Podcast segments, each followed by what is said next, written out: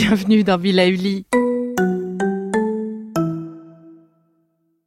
Et avant de commencer cette nouvelle capsule bien-être, je souhaitais vous présenter notre partenaire. Ah, le printemps. La saison, les fruits reviennent sur nos étals, un vrai bonheur. Et pour profiter de ces fruits toute l'année sans attendre, Materne a inventé les gourdes Pumpot en 1998. C'est fou, j'ai l'impression d'avoir toujours eu ces gourdes avec moi. Et pour profiter partout de ces gourdes fruitées, savoureuses, préférez la version sans sucre ajouté. Le format nomade en fait un compagnon incontournable du goûter de nos enfants, petits et grands. Plutôt indispensable d'ailleurs quand l'on sait que d'après une enquête du Credoc menée en 2019, 69% des jeunes de 3 à 17 ans ne consomment pas assez de fruits et légumes et ont en revanche un goûter bien trop sucré. Avec une gourde pomme pote sans sucre ajouté, vous leur apportez une portion de fruits Notea au Nutri-Score bien entendu. Et saviez-vous qu'en plus Pompot est engagé pour des vergers éco-responsables et que ces gourdes sont fabriquées en France? Alors foncez pour découvrir des recettes de plus en plus audacieuses et toujours aussi délicieuses. Bonjour, bienvenue dans mon voyage découverte de Noël hors les murs de nos maisons. Alors que nous avançons dans cette période de Noël si spéciale, j'ai décidé de faire une petite escale chez Monsieur Scrooge. Mais oui, vous avez bien entendu ce nom quelque part. Alors non, désolé, il ne s'agit pas d'une nouvelle série sur Netflix, encore que ça pourrait.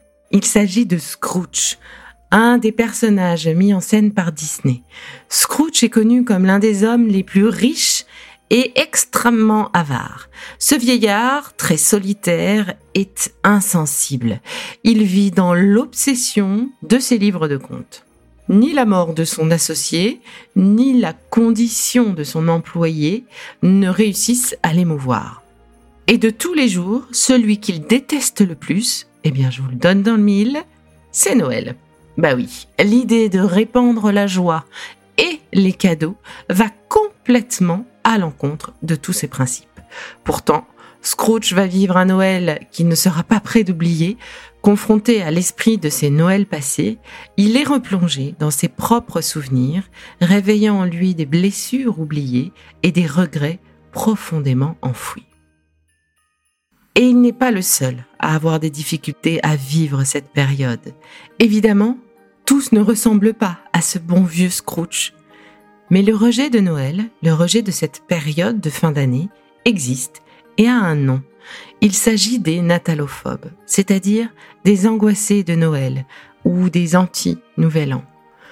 Pour ces derniers, les cadeaux, les repas à rallonge, les réunions familiales, les cotillons du 31 sont loin, loin, loin d'être des moments de bonheur.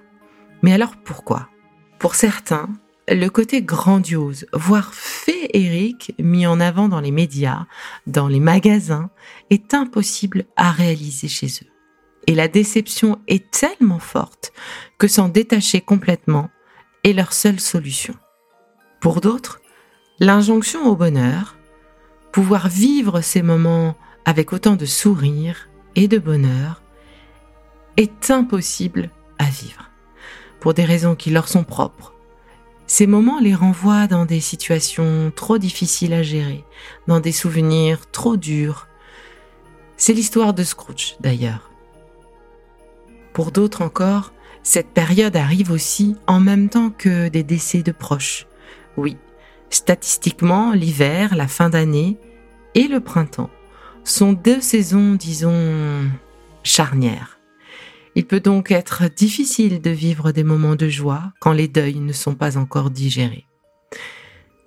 Pour toutes ces raisons, compréhensibles pourtant, il est parfois difficile à comprendre ou difficile de respecter ceux qui vivent ces moments, ces moments difficiles. Et si je souhaitais en parler aujourd'hui, c'est aussi pour nous amener à changer peut-être notre regard sur ceux qui décident de vivre cette période différemment seuls ou loin de leur famille et de leurs amis. Je me suis moi-même surprise à tiquer quand une de mes meilleures amies m'a dit qu'elle partait loin, en Argentine, pour Noël et le jour de l'an. Loin de nous. Mais enfin. Alors qu'en réalité ce même voyage, à n'importe quel autre moment de l'année, aurait été applaudi. Alors ce petit arrêt aujourd'hui eh bien, c'est pour donner la place qu'il faut aussi à toutes les façons de vivre ces moments de fin d'année. Et si, pour des raisons qui vous regardent, vous vivez des sentiments contradictoires en cette période, c'est tout à fait normal et tous les psys vous le diront. Et dans ce cas, prendre le temps de comprendre ces sentiments, les reconnaître, d'écouter ces émotions, de les accueillir pour les traverser ou les dépasser si c'est le bon moment pour vous, c'est clairement la bonne chose à faire. Alors c'est vrai, être seul pour Noël, ce n'est pas forcément le signe d'une dépression, mais peut-être que c'est le signe d'un reboot. Alors quoi qu'il en soit, prenez soin de vous. Vivez ce que vous avez à vivre de la façon qui semble la plus adaptée pour vous. Cette période aussi, c'est le symbole du partage. Et parfois, prendre soin des plus démunis et des plus fragiles que nous connaissons, eh bien, c'est une façon de sortir aussi de notre quotidien. Nombreuses sont les associations d'entraide qui cherchent des bénévoles pour cette période. Et je finirai cet épisode un peu particulier sur une citation de Guillaume Apollinaire. C'est Noël, alors il est grand temps de rallumer les étoiles. Je vous embrasse et je vous dis à tout bientôt pour la prochaine étape culinaire, direction l'Italie. Bon, c'est fini pour aujourd'hui, mais on se retrouve très vite, c'est promis, pour la suite du programme Be Lively. Si ce que je fais vous plaît, continuez de le noter et abonnez-vous pour ne louper aucun de mes futurs programmes. Et entre chaque podcast, vous pouvez aussi me retrouver sur mon compte Instagram, at Life, parce que la vie se vaut d'être vibrante. Et en attendant la prochaine capsule, surtout, continuez de prendre soin de vous, car c'est bon pour tout le monde.